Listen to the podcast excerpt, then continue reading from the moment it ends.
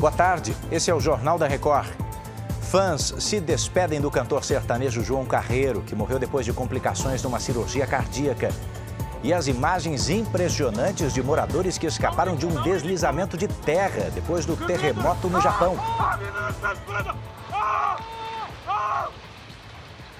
É agora, no JR.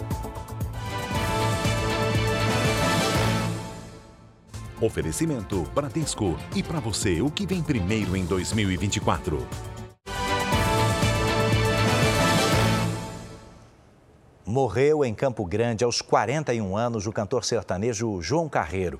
O artista não resistiu a uma cirurgia para colocar uma válvula no coração.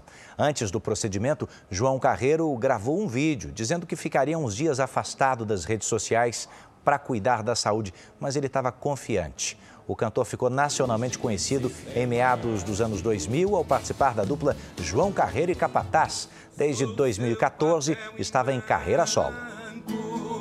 Escreve em mim o que desejar.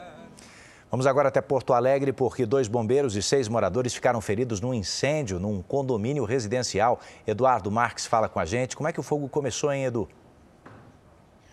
Olá, Edu. Foi no início da madrugada, depois de uma explosão provocada por um vazamento de gás. Os bombeiros já estavam no local e haviam começado a retirar os moradores por conta do vazamento.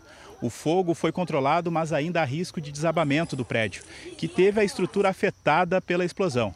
Todos os 440 apartamentos estão interditados. Edu.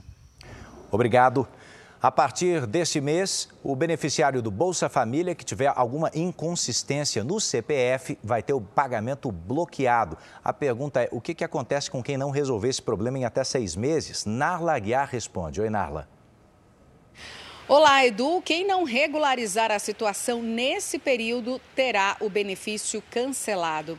Segundo o Ministério do Desenvolvimento, Assistência Social, Família e Combate à Fome, o objetivo é garantir que o Bolsa Família chegue realmente a quem precisa.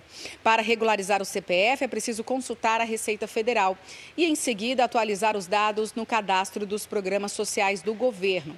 O primeiro pagamento deste ano começa no próximo dia 18 e vai até o dia 31 de janeiro. Tem direito ao benefício as famílias com renda mensal máxima de 218 reais por pessoa.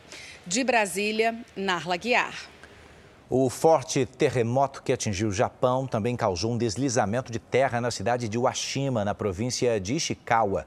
Nas imagens que você vê com a gente, dá para ver o instante em que as casas são atingidas por uma enxurrada de lama, enquanto os moradores se assustam e começam a correr para escapar.